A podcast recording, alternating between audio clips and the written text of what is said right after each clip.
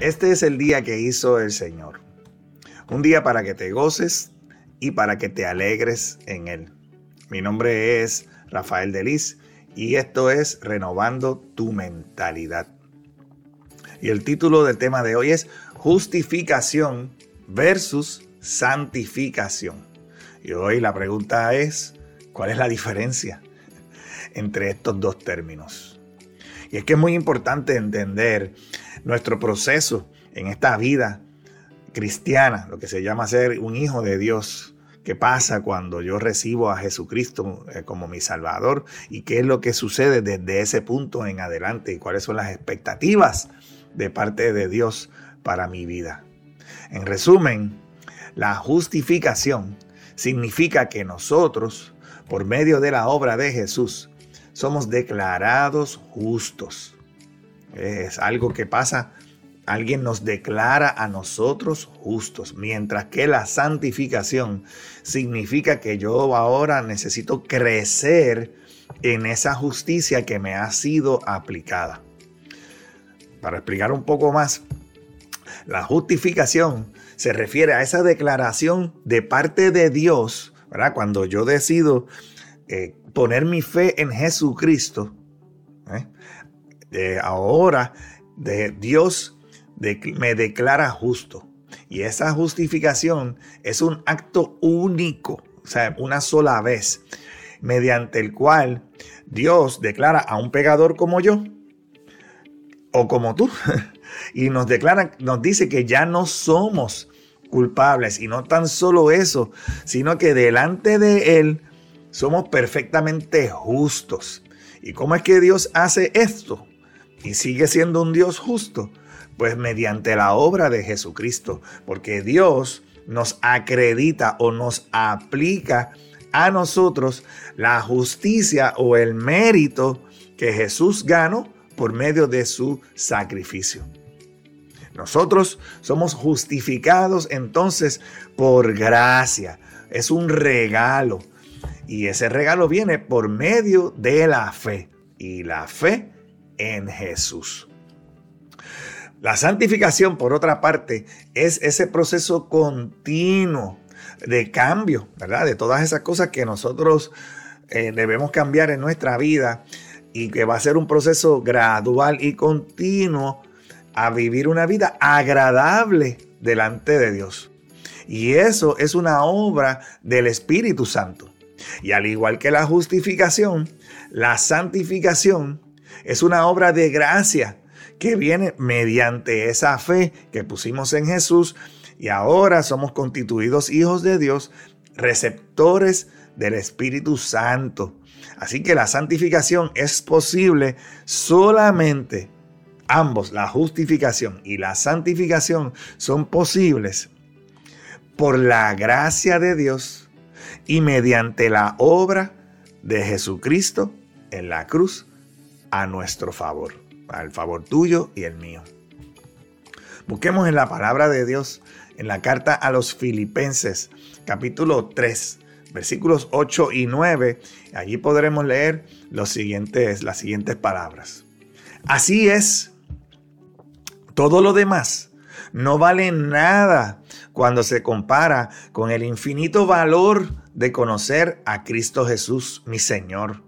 Por amor a Él, he desechado todo lo demás y lo considero basura a fin de ganar a Cristo y llegar a ser uno con Él. Ya no me pongo, no me apoyo en mi propia justicia por medio de obedecer la ley. Más bien, llego a ser justo por medio de la fe en Cristo. Pues la forma en que Dios nos hace justos delante de Él se basa en la fe. Y aquí está sumamente bien explicado por, por parte de Pablo esto que te estamos hablando acerca de la justificación y de la santificación. Porque él está hablando de que ya no se apoya en su propia justicia, de que todas las cosas que él ha hecho las echa a un lado. Porque la justificación, la justicia de Dios, no se basa en lo que tú y yo hacemos. La justificación ocurre fuera de mí. yo soy declarado justo. Eh, ahora, la justificación ocurre fuera de ti, pero la santificación es algo que ocurre dentro de ti. Así tú vas siendo hecho gradualmente perfecto delante de los ojos de Dios. Mientras que la justificación es un evento que pasa una sola vez, la santificación, como te dije ahorita, es un proceso gradual y continuo. Jamás, mientras estés vivo, jamás habrás terminado de llegar a ese nivel de santidad que Dios espera de ti, porque todo el tiempo necesitamos cambiar y modificar alguna parte de nuestro comportamiento. En otras palabras, la santificación es ese proceso gradual de llegar a ser prácticamente perfectos, eventualmente, delante de Dios. Hay tres razones, y que quiero darte rápidamente, por la cual nosotros debemos considerar pasar y, entrar en ese proceso de la santificación, porque la, salvación, que es lo que nos justifica, no es el fin, sino el comienzo de la vida del cristiano. Y la primera razón para nosotros hacer eso es alabar y glorificar y honrar a Jesucristo, nuestro Salvador. Él dio su vida por ti para que tú fueras justificado y para que puedas recibir el Espíritu Santo y empezar a tener ese proceso de santificación. Y eso es para que tú le des, lo exaltes a Él. Al tener una vida balanceada, una vida limpia, una vida en paz con los demás y con Dios, entonces tú le das la gloria a Jesucristo por esa obra salvadora que hizo en ti. La segunda razón es para que nosotros podamos eh, esparcir el Evangelio y que podamos eh, extender el reino de Dios. Como cristianos, nosotros debemos promover, vivir, aplicar la palabra de Dios. Pero para poder hacer esto, vamos a necesitar conocer y conoceréis la verdad y la verdad os hará libres. Debemos saber todo lo que Jesucristo hizo por nosotros y las implicaciones para que cuando alguien nos pregunte, nosotros podamos orientar con sabiduría a los demás. Y así, ese es el tercer propósito para que nosotros podamos animarnos y sostenernos los unos a los otros en esta vida de santidad, porque es que vamos a necesitar ayuda.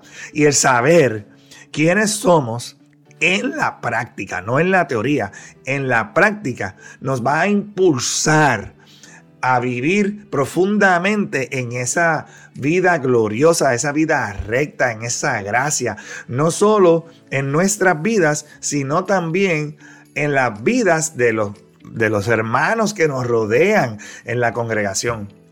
Porque sabiendo lo que, lo que Cristo ha ganado para nosotros, y tener esa identidad correcta nos va a alimentar nuestra, nuestro ánimo, nos va a alentar a ayudarnos los unos a los otros a ir hacia adelante. Este es el tiempo de hacer la diferencia. Este es el tiempo de ser diferente. Este es el día que hizo el Señor para que te goces, para que te alegres en Él. Que tengas un excelente resto del día y que Jehová te continúe bendiciendo en el nombre poderoso de Jesús. Amén.